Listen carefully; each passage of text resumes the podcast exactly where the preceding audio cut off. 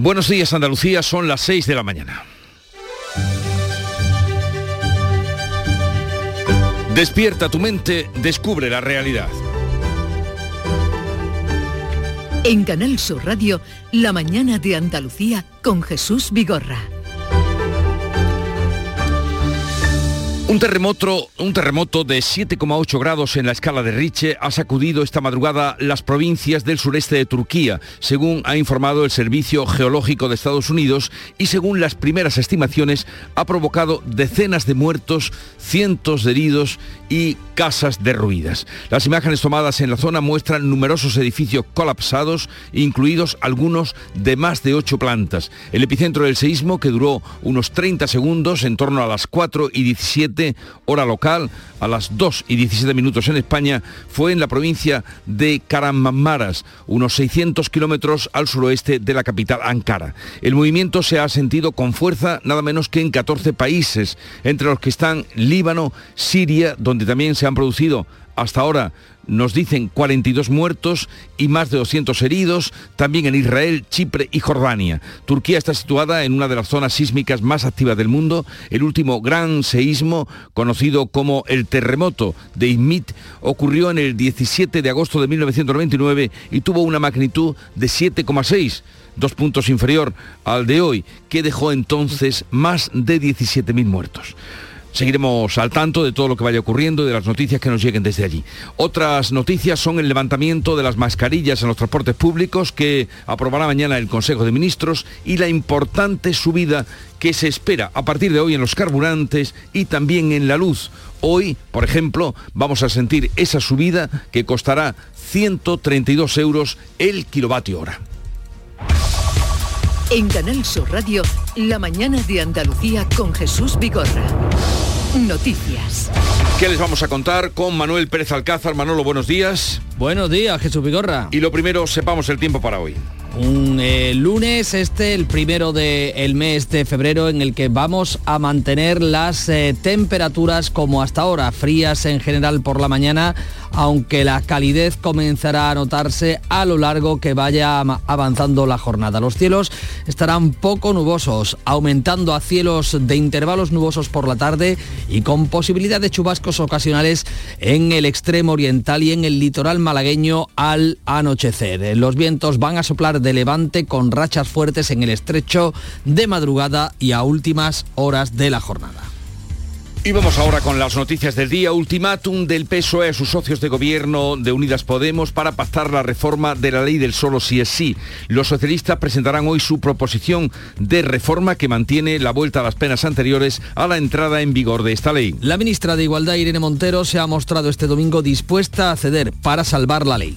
No es mi patrimonio como ministra, ni el de la delegada como delegada, ni el de PAM como secretaria de Estado. No es nuestro patrimonio como ministerio, no es nuestro patrimonio como gobierno. Es el derecho que han conquistado las feministas en las calles y el consentimiento no se toca. Igualdad acepta elevar las penas como pretende el PSOE siempre que no modifiquen el concepto de consentimiento. Sin embargo, fuentes periodísticas aseguran que la propuesta socialista que se va a registrar hoy recupera la horquilla de entre 1 y 5 años de prisión cuando no haya penetración, de entre 6 y 12 años cuando sí la haya siempre que haya habido violencia, intimidación o se haya anulado la voluntad de la víctima. La vicepresidenta Calviño urge a reformar la norma. Una vez que se constata que la solución judicial, digamos, no es eh, suficientemente ágil, me parece que hay que resolver esta cuestión lo antes posible, sí o sí. El PP vuelve a ofrecer sus votos para reformar la ley y señala a Sánchez como responsable último de las rebajas de condena. El Pleno del Tribunal Constitucional debate mañana el recurso contra la ley del aborto del gobierno de Zapatero 12 años después de que la recurriera el Partido Popular.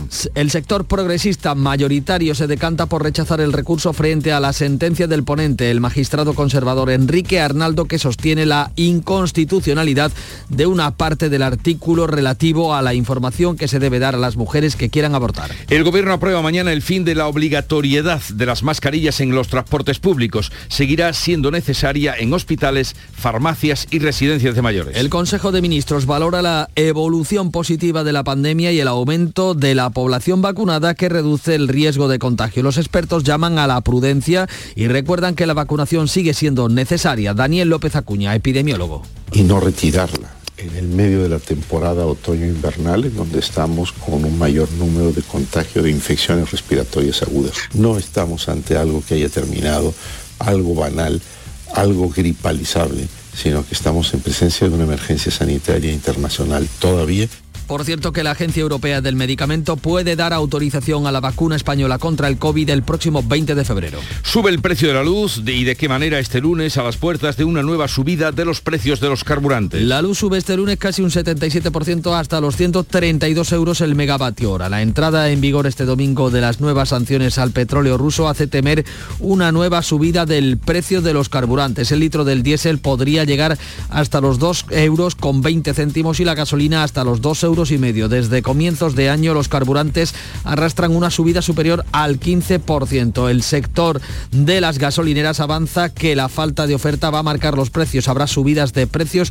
pero la Asociación Española de Productores Petrolíferos garantiza el suministro.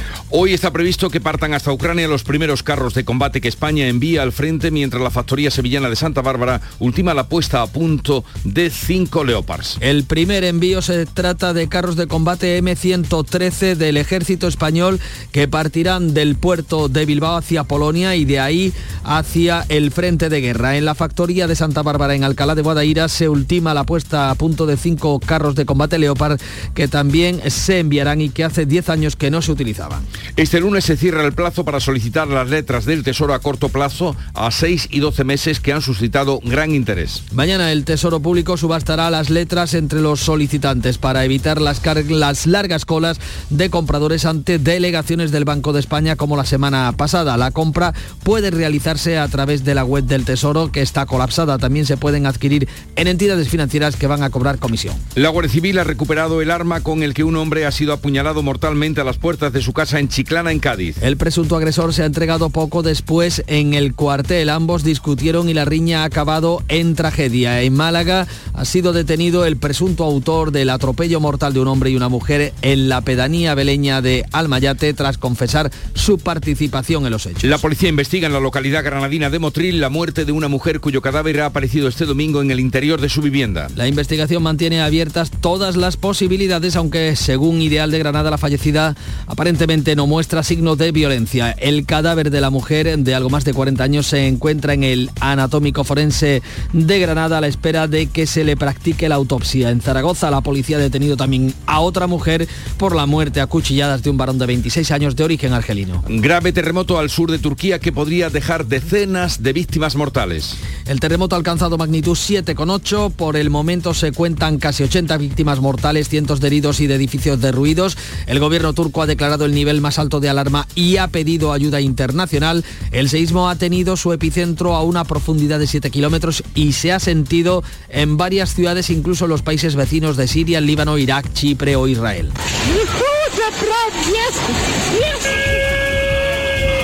En Siria las autoridades hablan de más de 40 muertos y 200 heridos en varios puntos del país. El seísmo ha registrado al menos 22 réplicas. El ministro de Exteriores rechaza la versión de Gibraltar y niega que España violase la soberanía de la Roca en la operación contra el contrabando de tabaco la pasada semana. José Manuel Álvarez rechaza la soberanía británica que las autoridades de Gibraltar defienden sobre las aguas donde se produjo la agresión por parte de contrabandistas de tabaco a los agentes españoles de aduana. Asegura que eh, España tiene gran flexibilidad para llegar a un acuerdo sobre el Brexit, pero que es totalmente inflexible en la defensa de la soberanía y de los intereses de España. A las 8 de la mañana vuelve a cerrarse la carretera de Sierra Nevada afectada por los desprendimientos de la pasada semana. La vía ha estado abierta desde el jueves para facilitar el acceso a la estación durante el fin de semana. Hoy continúan los trabajos y la carretera estará cerrada, pero con ventanas de tránsito de vehículos entre las 10 y las 11 de la mañana y de 2 a 3 de la tarde. A partir de las 5 y media de la tarde se abrirá hasta mañana la subida alternativa a la estación se va a hacer por el Purche y la bajada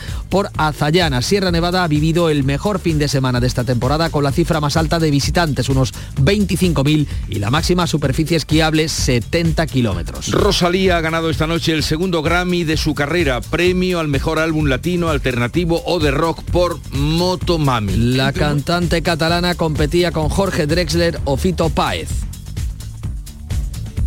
And the winner is Motomami, Rosalia. Rubén Blades ha conseguido con Pasieros el premio al mejor disco de pop latino. Marc Anthony ha logrado con Payaboy el mejor álbum latino tropical y la estadounidense Beyoncé se ha convertido en la artista con mayor número de Grammys en la historia al haber alcanzado 32 con los cuatro que ha recibido esta noche.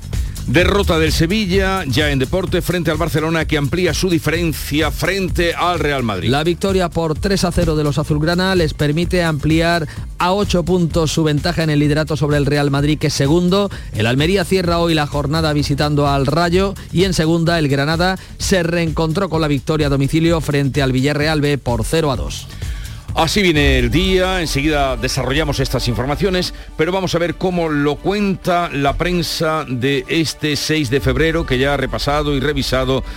Paco Ramón, buenos días. Muy buenos días, Jesús. Eh, pues con esa reforma de, la ley del solo sí es sí y sus derivadas políticas eh, cuentan muchos eh, periódicos de tirada nacional entre los asuntos más destacados de este lunes. ABC además en su edición de Sevilla incorpora toda la página que la Junta tiene en su mano que el murillo, el cuadro, se quede en los venerables. Cultura debe dar respuesta a la petición para que esa pintura de San Pedro Penitente se asocie legalmente con el monumento. También da cuenta de esa derrota del Sevilla en el Camp Nou. En el país habría cuatro columnas de la siguiente manera. El PSOE registra hoy sin Podemos la reforma de la ley del solo sí es sí. Dice el diario de Prisa que el gobierno de coalición queda abocado al choque al no lograr el consenso entre los socios tras semanas de negociaciones entre justicia e igualdad. La foto es para una madre y su hijo, somalíes, con el siguiente titular, La guerra y la sequía matan a Somalia. En el mundo, encuesta, como es tradición los lunes, el PP amplía la brecha con el PSOE y suma más votos que toda la izquierda. Feijó lograría el 31,1% de los votos y 133 escaños y con Vox tendría una mayoría absoluta, holgadísima, de 183 diputados. El PSOE se queda con 94 escaños, Unidas Podemos con 24 y Más País con 3. No suman para superar a los eh, populares. En los digitales nos quedamos con el español que trae otra encuesta y que titula así. El PSOE se harta de Irene Montero. El 90% de sus votantes pide reformar el sí sí, aunque rompan en el Ejecutivo. Y nos quedamos con una última eh, apreciación económica en este caso, en expansión, golpe del Supremo al catastrazo. Exige el alto tribunal a Hacienda que justifique sus mm, tasaciones para luego utilizar como cálculo, como base para calcular la base imponible de los impuestos. Y a la prensa internacional nos vamos, ventana al exterior con Beatriz Almeida. Bea, buenos días. Buenos días, Un segundito que queremos escucharte bien. Marcos, por favor, que queremos escuchar a nuestra querida Bea. Muy buenos días. Ahora sí. Muy buenos días. Pues comenzamos en Turquía. El diario Harriet de Estambul titula 76 muertos por el terremoto de magnitud 7,4 en Maras. Se ha sentido en muchos puntos del país. Máxima alerta. Petición de ayuda internacional, 130 edificios destruidos, fotografías de escombros, vídeos de las operaciones de rescate, noticia que da la vuelta al mundo y abre a esta hora la inmensa mayoría de los periódicos. En Chile preocupa otra tragedia, la leemos en el Mercurio, el gobierno informa de que hay 71 incendios forestales en combate ahora mismo y asegura que perseguirán con severidad a los responsables porque hay fuegos intencionados. El subsecretario del Interior detalla que hay 151 eh, ya controlados y 24 muertos. Nos vamos a otro continente. Vamos a Asia y en el diario del pueblo chino nos cuentan que el Ministerio de Defensa expresa su firme protesta contra el ataque estadounidense a un globo aerostático civil no tripulado. Hablan de una reacción exagerada, nos reservamos, dicen, el derecho a responder. Y en el británico The Guardian encabezan con las huelgas del servicio de salud que se van a llevar a cabo esta semana, las más grandes en los 75 años de historia de este servicio 10 jefes de enfermería advierten de que el estancamiento salarial está poniendo en peligro a los pacientes. Y el día comenzó como siempre con el club de los primeros que comanda Charo Padilla. Buenos días, Charo. Muy buenos días. Hemos ¿Con ¿Qué ánimo ha empezado el día? Sí, mucho, ¿eh? Estuvimos en Guanajuato, Guanajuato, en México. Guanajuato. Guanajuato, México. Eh, con Marta, que es abogada y que simplemente le gusta Andalucía y Sí. que está deseando venir a visitarnos. Muy interesante la conversación con, con Marta. Y también hemos estado con otra mujer, Aurora, que es técnico de laboratorio. Eh, anali- anali- eh, analiza la, en fin, lo que te manda el médico a ti. Sí. Tiene, eh, a ver dónde está la infección. Pues todo eso, el proceso desde que llega su botecito a su mesa. Hasta que te dicen Hasta que los te dice lo que resultados. tiene, es curioso. Qué alegría cuando Eh, son negativos. ¿Verdad? Es curioso todo el proceso. Mm, Pasa por, por, en fin, muchas fases hasta que el bicho sale y sabemos lo que es. Es muy interesante. Así que hemos tenido dos mujeres interesantísimas en el programa de hoy y le hemos preguntado a la gente su ratito de felicidad del fin de semana. Que me gusta mucho empezar los lunes así. Sí, empezar con alegría. Los lunes son para empezarlos con alegría.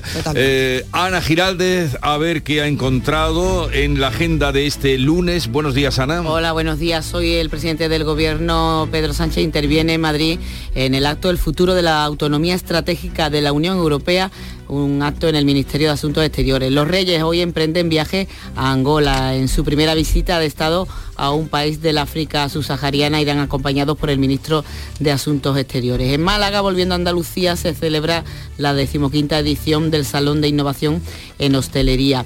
Y en Sevilla, el consejero de Justicia, eh, José Antonio Nieto, va a presidir este lunes la reunión de la Comisión Mixta con los letrados de la Administración de la Justicia. Y seguimos en temas de, de juicios de de los juzgados. En Sevilla hoy el juzgado de instrucción número 2 tiene citados a los padres de un hombre de 37 años que falleció en un hospital después de ser reducido por agentes de la Guardia Civil que acudieron a su domicilio alertados por un episodio de violencia doméstica. Los padres denunciaron este hecho en un pueblo del Aljarafe y hoy están citados para declarar. ¿Y te acuerdas de quién era Francisco Nicolás Gómez Iglesias? ¿Te suena así el nombre? El pequeño Nicolás, ¿no? pequeño Pequeño Nicolás. Pues hoy se sienta en el banquillo, está acusado de liderar una trama policial para conseguir datos reservados que luego usaba para hacerse pasar por miembro del gobierno, una causa por la que la Fiscalía le pide la mayor pena, nueve años y nueve meses de prisión. Hoy se sienta en el banquillo. Veremos en qué para. Un poco de música. Puedo ver la vida en color,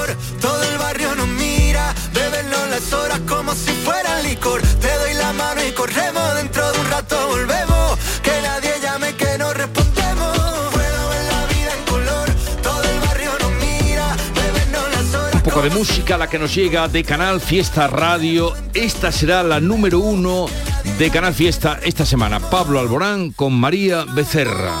Amigos.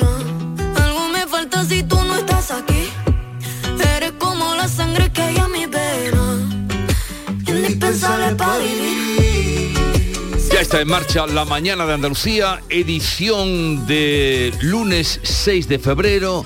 Quedan invitados a compartirla y vivirla con nosotros desde ahora y hasta las 12. Sigue la información.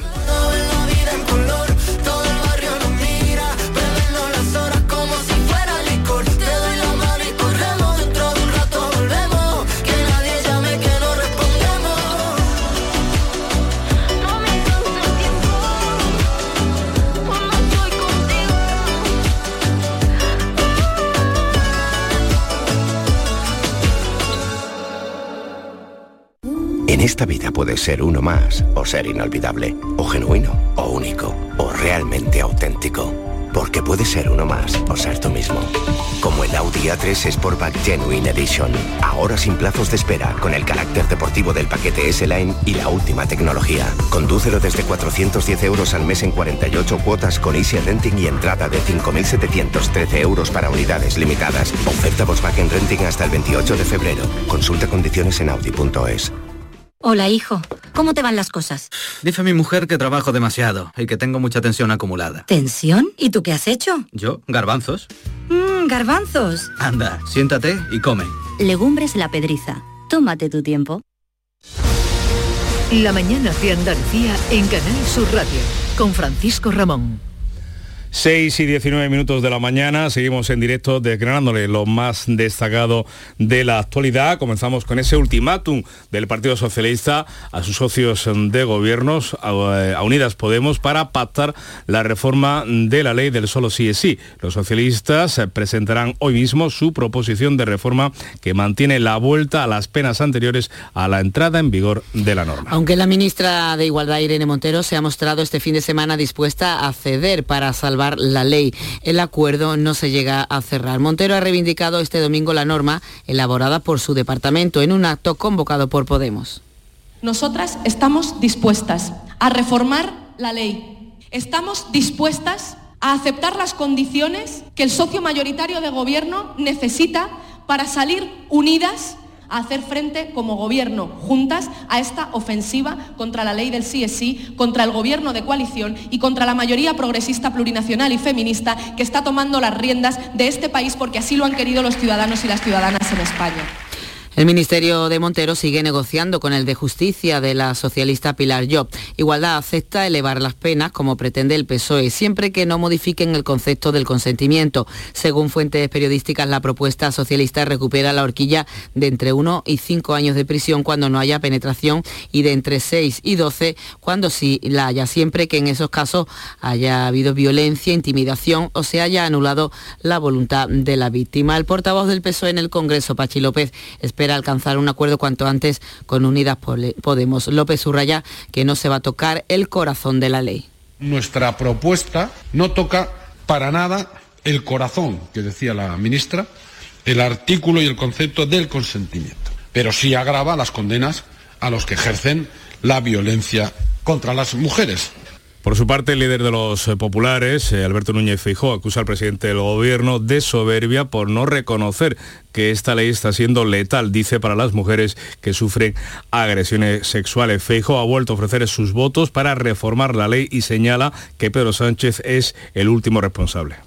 Lo peor es que la soberbia de no reconocer una equivocación a sabiendas es acabar asumiéndola con cobardía. El Pleno del Tribunal Constitucional debate mañana el recurso contra la ley del aborto del gobierno de Zapatero, 12 años después de que recurriera el Partido Popular. Y la Comisión de Igualdad en el Congreso va a decidir esta misma semana si crea una subcomisión que estudie la situación de la prostitución en nuestro país. De otra ley les hablamos, la de bienestar animal, que se debate el próximo jueves en el Congreso y que reabre otro frente precisamente en el seno del Gobierno. Podemos acusar al PSOE de ponerse del lado de los maltratadores de animales para apoyar la exclusión de los perros de caza en la norma. Por ejemplo, este fin de semana, Almería, Málaga, Sevilla y Córdoba eh, se han sumado a las manifestaciones convocadas en todo el país y en algunas ciudades europeas para que se ponga fin a la utilización de los perros eh, de, de caza. Cambiamos de asunto, dejamos a un lado las tramitaciones de las distintas eh, leyes. Les contamos que mañana martes el Gobierno tiene previsto levantar la obligatoriedad de las mascarillas en el transporte público. El Consejo de Ministros tiene previsto así sí, mañana martes, como decimos, a aprobar su retirada después de casi tres años en vigor. En los hospitales y las residencias de mayores, por ejemplo, van a seguir siendo necesarias y obligatorias su uso. Inmaculada Carrasco. Dos razones llevan al Gobierno a retirar la mascarilla en el transporte público, la evolución positiva de la pandemia y el aumento de la población vacunada. Hay menos riesgo de transmitir el virus y la medida deja de ser obligatoria en trenes, autobuses, metro y el resto de transportes públicos. Los expertos llaman a la prudencia y recuerdan que la vacunación sigue siendo necesaria. Daniel López Acuña, epidemiólogo. Y no retirarla en el medio de la temporada otoño-invernal, en donde estamos con un mayor número de contagio de infecciones respiratorias agudas. No estamos ante algo que haya terminado, algo banal, algo gripalizable sino que estamos en presencia de una emergencia sanitaria internacional. El Consejo de Ministros tiene previsto mañana martes este alivio de las medidas anti-COVID, pero la mascarilla seguirá siendo obligatoria en muchos lugares, entre ellos hospitales y centros de salud, farmacias, residencias de mayores y en clínicas dentales. Es recomendable también en los enfermos de riesgo, los inmunodeprimidos, con personas vulnerables y en espacios concurridos. Seguimos hablando del coronavirus porque la Agencia Europea del Medicamento puede dar autorización a la vacuna española contra el COVID el próximo 20 de febrero. La autorización de la EMA llega con 10 meses, 10 meses de retraso. La compañía española IPRA espera el visto bueno a su vacuna de proteína recombinante que servirá al mercado europeo tras el visto bueno de la Comisión. El suero ha obtenido muy buenos resultados, tanto en la fase preclínica con animales como en los ensayos con humanos, demostrando un buen perfil de seguridad y adecuada eficacia en términos de generación de anticuerpos neutralizantes. Sin embargo, sale al mercado de vacunas cuando el COVID-19 se está convirtiendo en una infección respiratoria estacional y cuando las vacunas ya han dejado de ser una urgencia sanitaria. Pues les hablamos ahora del precio de la luz, que sube este lunes, lo hace un 77% hasta superar los 132 euros el megavatio hora. Además de la subida de la luz, también preocupa los constantes, eh, los constantes apagones e interrupciones en el suministro que se están eh, aconteciendo en esta ocasión en algunos barrios de Sevilla. Por ello, los vecinos se han encerrado durante este fin de semana y han llevado protestas hasta la sede del Partido Popular en la capital andaluza y preparan nuevas movilizaciones. Exigen a la Junta de Andalucía y al Ayuntamiento de Sevilla que tomen partido en este asunto. Y les hablamos ahora de la entrada en vigor que se producía este domingo, de las nuevas sanciones al petróleo ruso que hace temer una subida de los carburantes en España y en el resto de Europa. El litro de diésel podría llegar hasta los 2,2 euros y la gasolina hasta los 2 euros y medio. Desde comienzos de año los carburantes arrastran una subida superior al 15%. Ahora el petróleo vendrá de Estados Unidos, Oriente Medio e India. Los consumidores piden otro tipo de soluciones que no castiguen los bolsillos ya maltrechos por la subida de la inflación. Lo primero que se tenía que haber hecho es, bueno, poner en entredicho y frenar un poco el consumo de las energías fósiles. Esto es un abuso totalmente. Que van el impuesto al, al petróleo o a la gasolina y, y, salimos todos ganando. Parece que va el país a la El ruina, sector de las gasolineras asegura que la falta de oferta va a marcar los precios. Están hablando de 2 euros en el producto, eso lo va a marcar el mercado. Es decir, según la, la, cantidad de producto que haya en el momento, tanto la oferta como la demanda, pues es la que va a marcar los precios. Estamos en una situación excepcional y mientras la guerra no termine no va a haber una estabilidad en los mercados energéticos pues eh, de cómo resuelva precisamente el mercado energético las sanciones de uno de los grandes exportadores de diésel, la Asociación Española de Productores Petrolíferos ya garantiza que no va a haber problemas de suministro en nuestro país y es que como ocurrirá con el gas, España tiene una cartera diversificada con más de 20 proveedores en la que el diésel ruso representa menos del 10%. Y hoy está previsto que partan, cambiamos de asunto, ahora miramos a Ucrania, hasta precisamente el este, hasta Ucrania Ucrania los cinco tanques Leopard preparados y reparados en la factoría de Santa Bárbara de Alcalá de Guadaira, en la provincia de Sevilla. Es una donación del Ministerio de Defensa para las tropas de Zelensky ante los ataques en rusos.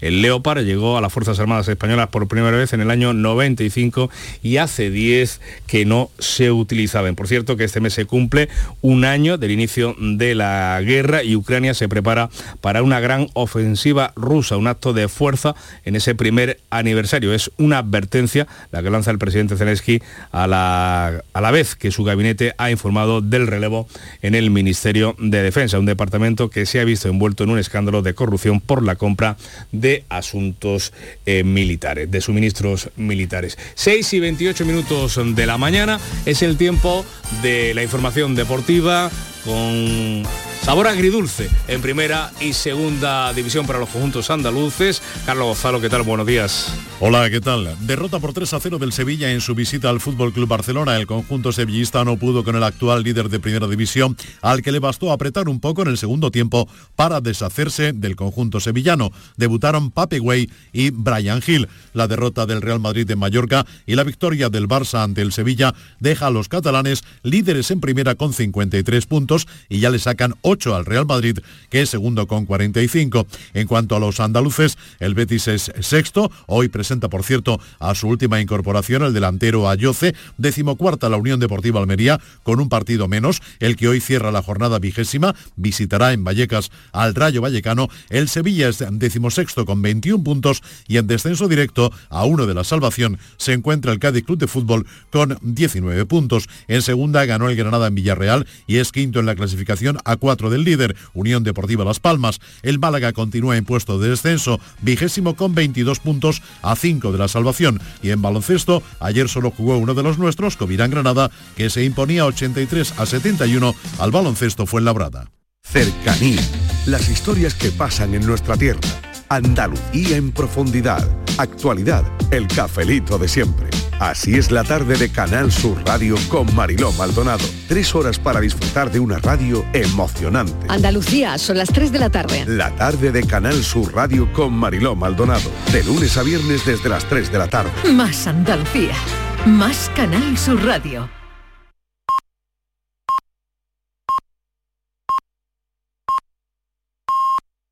Andalucía son ya las seis y media de la mañana. La mañana de Andalucía con Jesús Vigorra.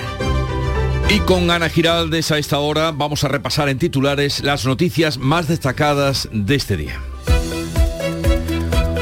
Un terremoto deja centenares de muertos en Turquía, Siria y otros 14 países. El temblor de magnitud 7,4 ha sacudido esta madrugada el sur de Turquía, donde se encuentran por centenares los muertos, los heridos y los edificios derruidos. El seismo se ha sentido en otros países como Siria, donde también ya hay víctimas mortales, Líbano, Irak, Chipre o Israel, entre otros. Reforma de la ley del solo sí es sí. El PSOE va a registrar su iniciativa parlamentaria sin contar con sus socios de gobierno.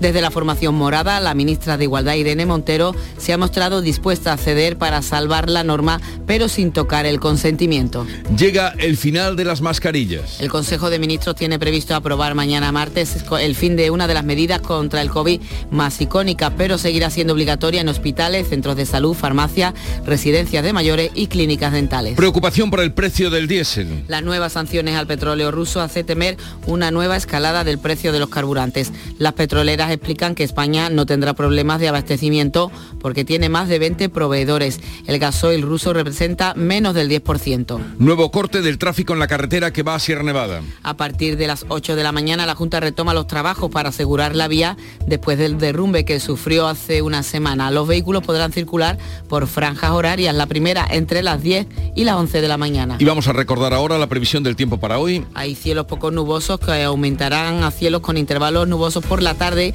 y ya posibilidad de algunos chubascos en el extremo oriental y también el litoral malagueño ya por la tarde. Las temperaturas mínimas sin apenas cambio, pero las máximas comienzan a bajar de nuevo esta semana. Los vientos de levante con rachas fuertes en el estrecho de madrugada y también a últimas horas.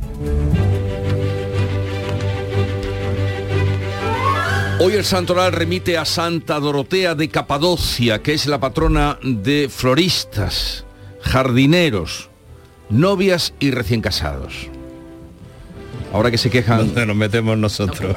Nosotros el día que nos toque. Nosotros, Paco, el día que nos toque. No querrás estar en todos los santos. Eh, la semana pasada tuvimos unos pocos. Con, con- con, eh, San Francisco de Sales. Efectivamente. Eh, tuvimos unos, unos pocos. O sea, no quieras estar en todo.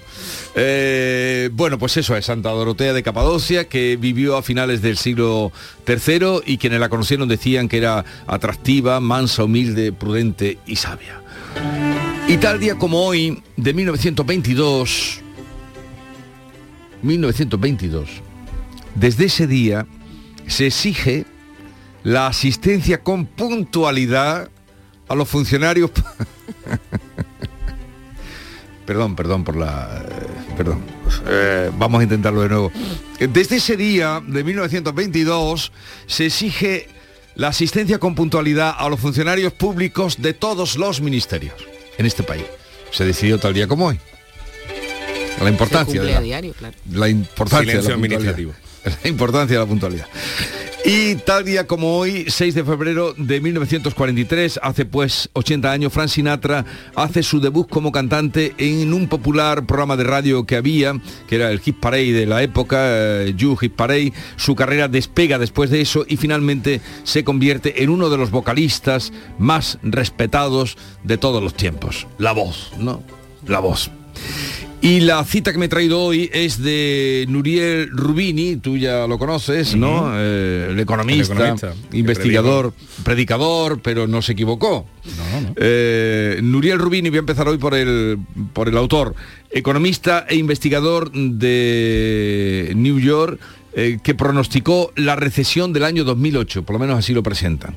Y de- dice, la medicina moderna puede garantizar mucho más la duración de la vida que su calidad, incluyendo la de nuestras facultades mentales. Ojo, que lleva bastante, ¿no? ¿No tú crees que tenga razón un poquito? Es que un poco cenizo Rubini. Cenizo Rubini. es un poco cenizo. Dice, la medicina moderna puede garantizar mucho más la duración de la vida que la calidad de la vida, incluyendo la de nuestras facultades mentales. En fin, estas citas cada uno luego las recibe como quiere, pero ahí está Rubini. Vamos ahora a la segunda entrega de la prensa del día, lo más destacado, Paco, que has elegido. Pues mira, vamos a hablar de, de salud, ya que eh, íbamos por ahí, eh, porque Ideal de, de Granada advierte de que el 9% de las citas de atención primaria se pierden porque el paciente finalmente no acude. Este asentismo de los usuarios satura las agencias, las agendas, perdón, de los médicos de cabecera y llena, por tanto, las urgencias. Eh, más asunto de la prensa andaluza eh, que afecta a los bolsillos eh, de una provincia como la Gaitana y es que el vino de Jerez sufre una caída de ventas del 14% el último año. Escudriñando en esos datos, vemos que la bajada se dispara al 26% en cuanto a las exportaciones y por encima del 41% se ha dejado de vender en el Reino Unido. De lo que se exporta el Reino Unido, sí, sí, que era el gran las eh, ventas han caído consumidor. un 40%. Pues que este año, ¿no? Pues bueno, no sabemos si tiene que ver con el Brexit o no, si es una cuestión coyuntural, si pasa a ser estructural, si esto se repetirá o no. El caso es que este dato es el mínimo que hay en las, en las estadísticas del sector del vino jerezano desde el año 2016. A vueltas con el campo, el sur dice que la nueva PAC le va a costar al campo malagueño casi 17 millones de euros y lleva a su portada una foto de un pequeño Marco moviliza a la ciudad, a la comunidad científica. Es el primer paciente del mundo con un tratamiento pionero para la rara enfermedad de Menkes, una lucha contra el reloj por la vida que moviliza a científicos de todo el planeta. Un almuerzo benéfico en el Museo Ruso recauda fondos precisamente para la investigación de esta enfermedad. En la voz de Cádiz podemos leer que el carnaval va a volver a llenar los hoteles de la capital en su regreso al a este mes de febrero. A las dos semanas de la celebración en las calles, la ocupación alcanza ya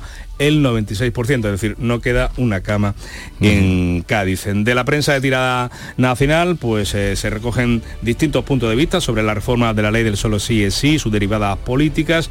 Dice ABC que Podemos se abraza al sí es sí y compara al PSOE con el Partido Popular. El diario de Becento estima que la ministra de Igualdad, Irene Montero, busca mitigar el fiasco de la ley y traspasa la responsabilidad de la reforma a Sánchez. El país abre a cuatro columnas con el PSOE registra hoy sin Podemos la reforma de la ley del solo sí es sí. Dice el diario de Prisa que el gobierno de coalición queda abocado al choque al no lograr el consenso entre los socios tras semanas de negociaciones entre igualdad y justicia. En el mundo, encuesta, el PP amplía la brecha con el PSOE y suma más de que toda la izquierda. Feijóo lograría el 31% de los votos, tre- 133 escaños y con Vox tendría una mayoría holgadísima de 183 diputados.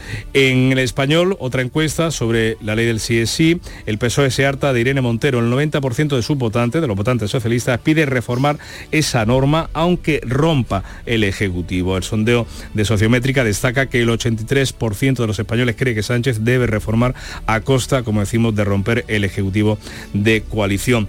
Y nos quedamos eh, con eh, un aspecto económico en expansión, golpe del Supremo al catastrazo, exige a Hacienda que justifique sus tasaciones. El Tribunal Supremo ha dado un nuevo golpe al sistema, por tanto, de comprobación de valores de Hacienda. Los magistrados exigen a la agencia tributaria que justifique esas tasaciones, las que utiliza para calcular la base imponible de los impuestos.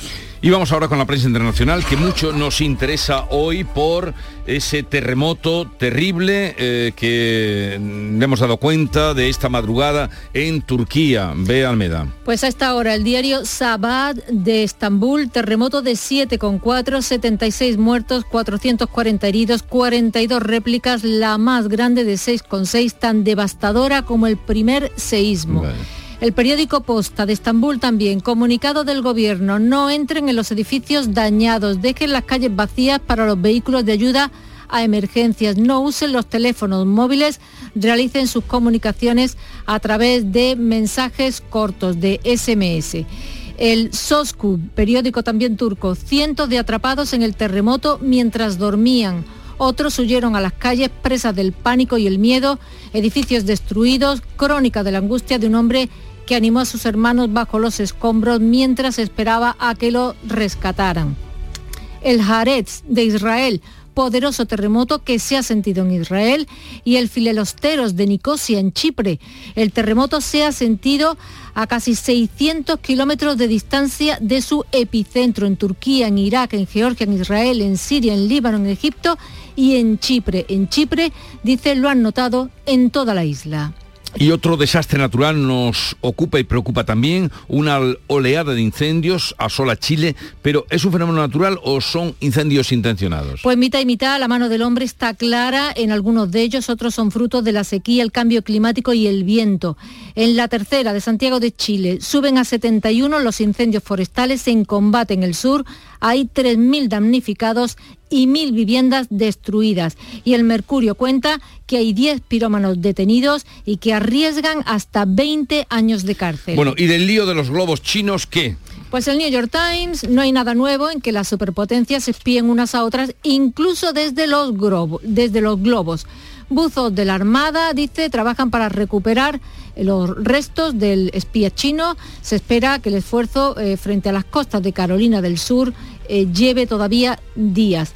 Y el Global Times, que aunque tenga ese nombre es un periódico de Pekín, China expresa insatisfacción y protesta por el derribo de la, aeronave civil por parte de Estados Unidos y esto sienta un mal precedente. Por cerrar con algo festivo, en el Washington Post nos cuentan que Beyoncé establece el récord para la mayoría de los Grammys al ganar el premio al mejor álbum de música dance electrónica. Suma 32 gramófonos y el nuevo día de Puerto Rico, Bad Bunny dedica a su tierra, a Puerto Rico, su Grammy a mejor álbum de música urbana, Bad Bunny, que se llama Benito Antonio Martínez Ocasio. Bueno, nosotros nos quedamos con Frank Sinatra.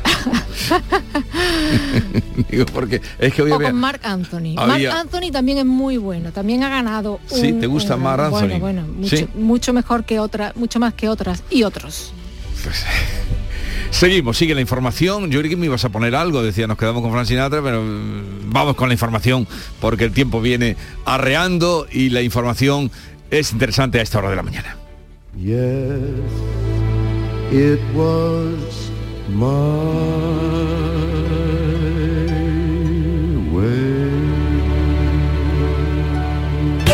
Segundas rebajas del líder Rapimueble. Vamos a por todas. Dormitorio juvenil 478 euros. Sofá cheslón 499 euros. Y paga en 12 meses sin intereses con todas las ventajas de Rapimueble. Más de 200 tiendas en toda España y en rapimueble.com.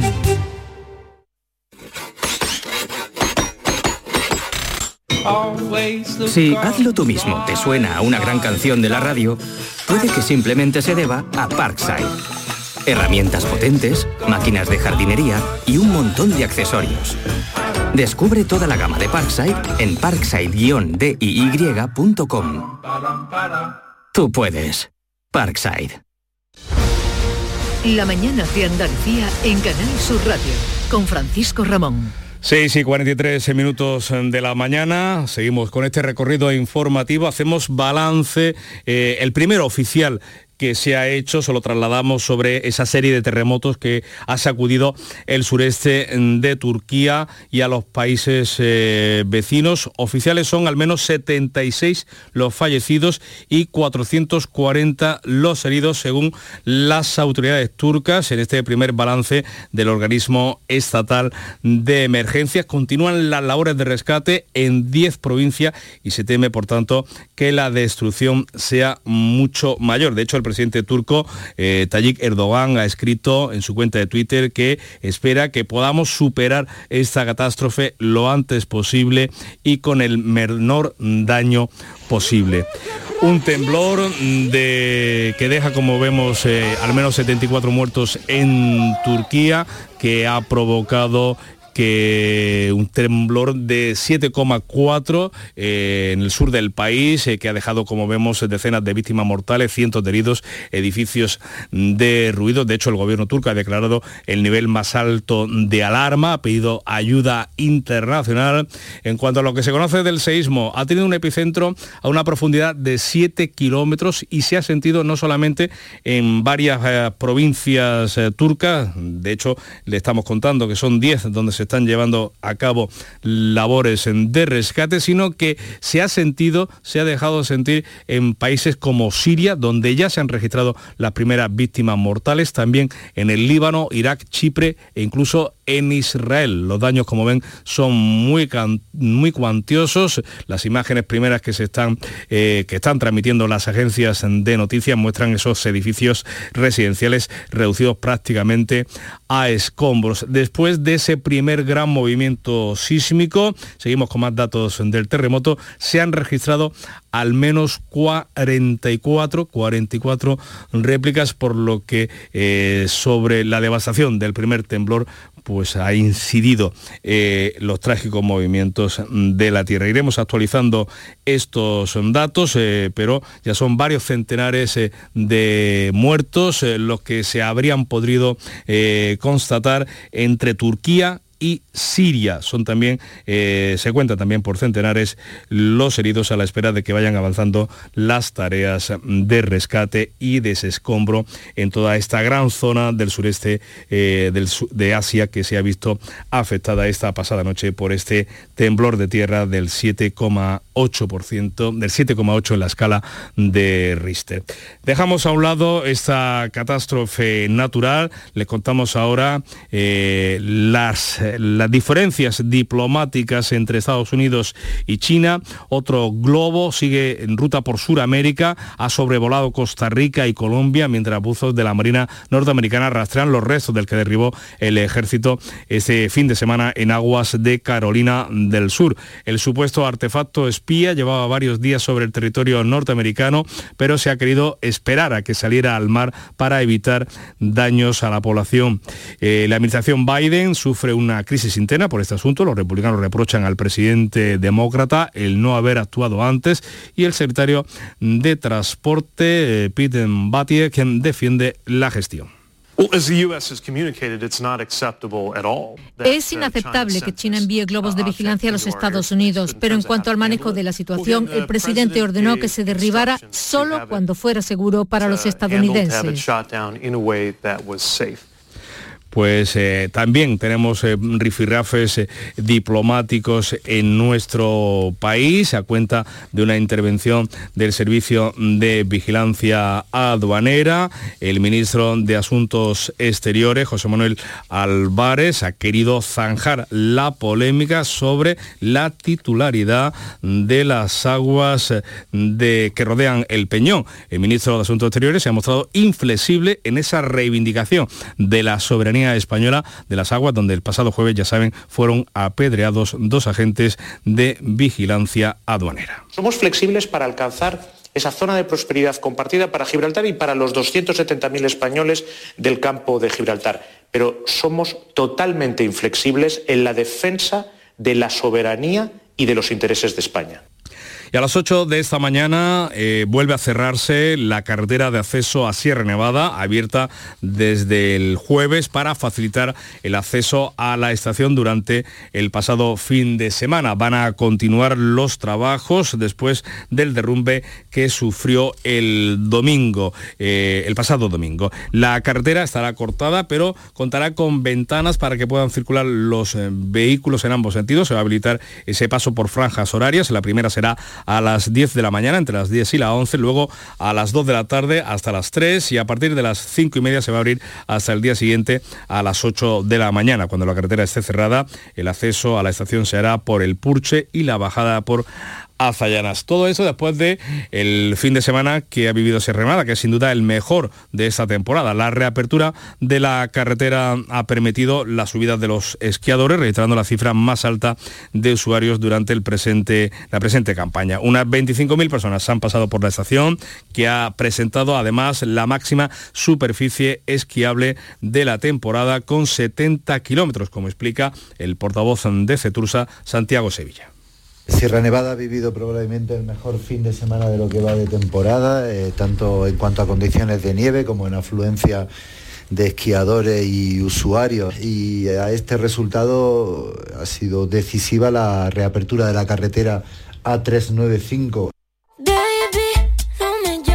y esa que escuchan es Rosalía, que ha ganado esta noche el segundo Grammy de su carrera, premio al mejor álbum latino alternativo o de rock por Motomami. La catalana competía con Jorge Drexler o Fito Páez.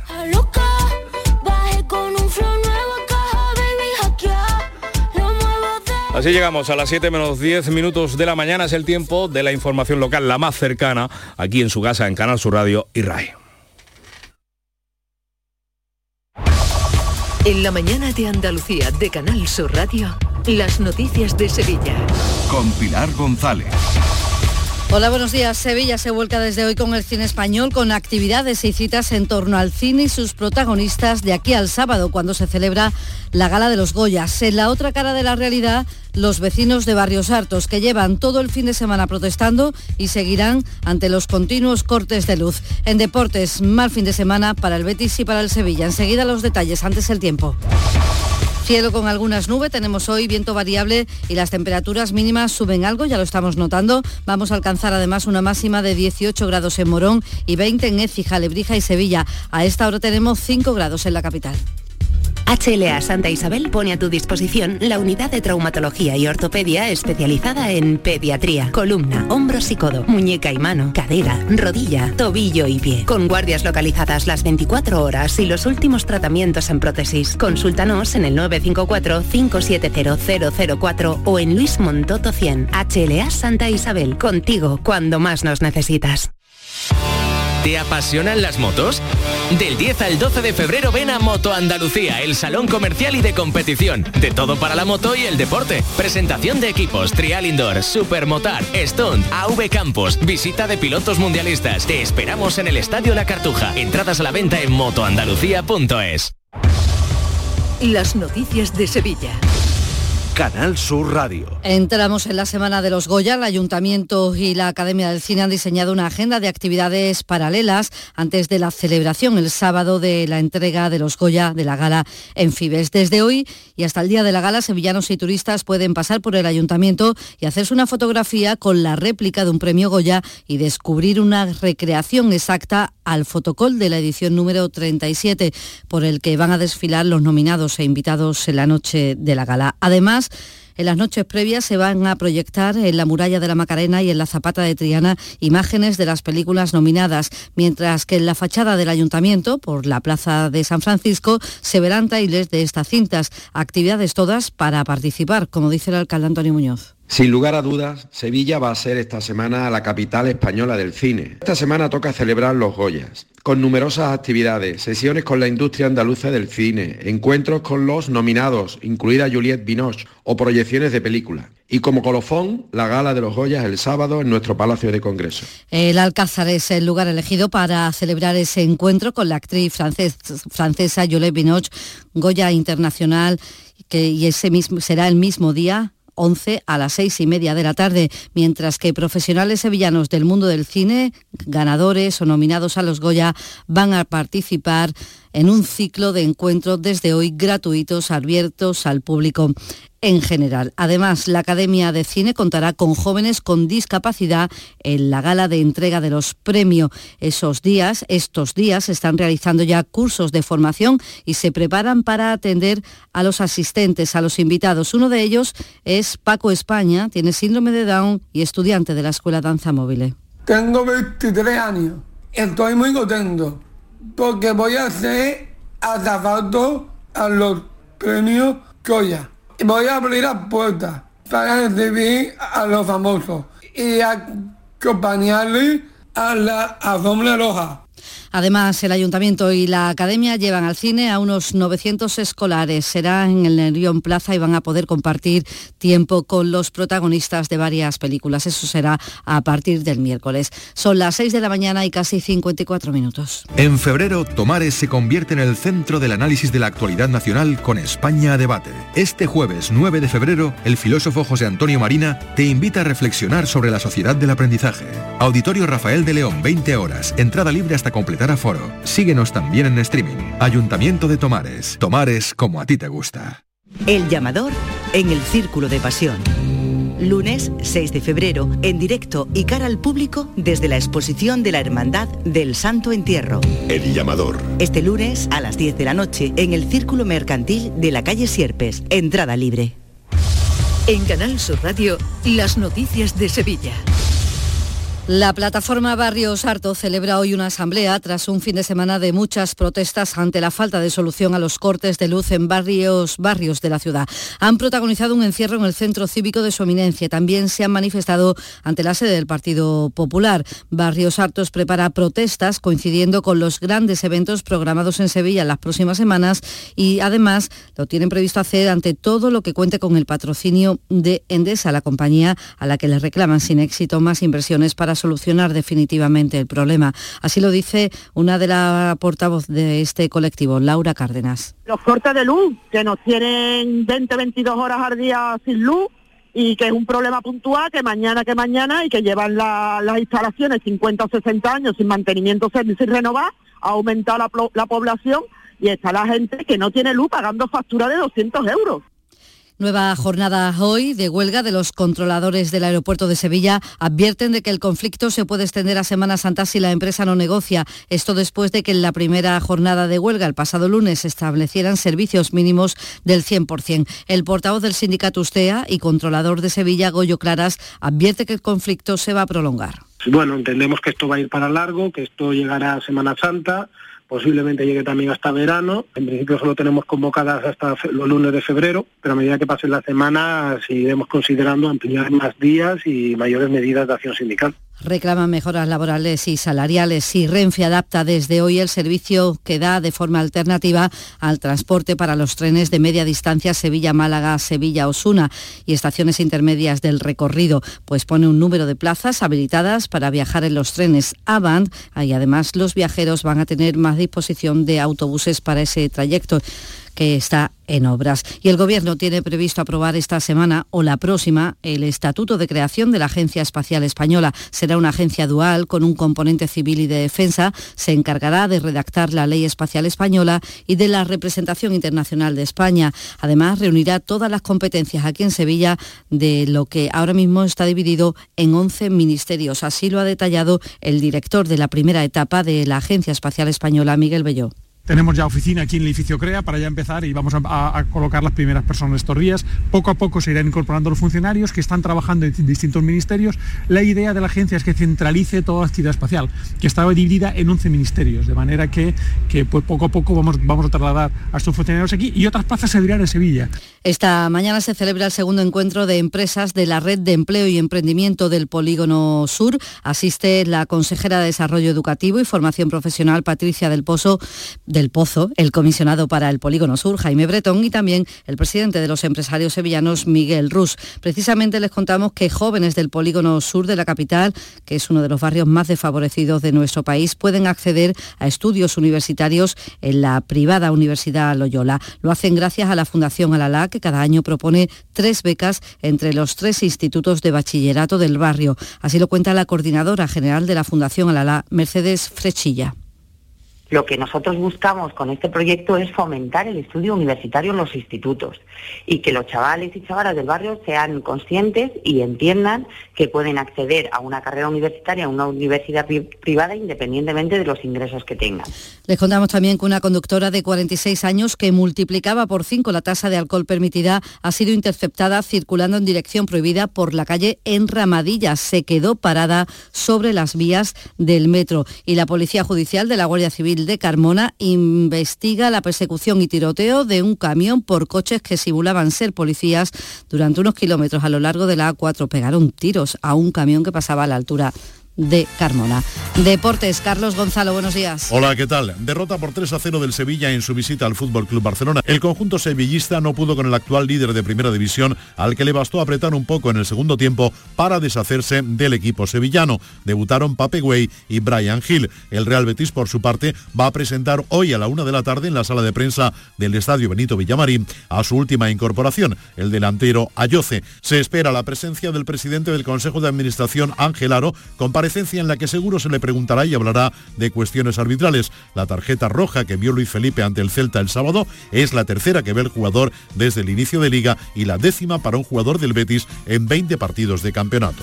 Este lunes, desde la 1 y 5 de la tarde, la tertulia de la jugada de Sevilla te llega desde el restaurante Humo de Clandestine Grill Company, con la última hora de tu equipo y el análisis con los protagonistas. La brasa más canalla de Sevilla se cocina al carbón en Bormujos. Restaurante Humo de Clandestine Grill Company. En calle Perú número 49, colindante con Avenida de Juan Diego. A esta hora tenemos 2 grados en las Navas, 3 en los Palacios y 5 grados en Sevilla.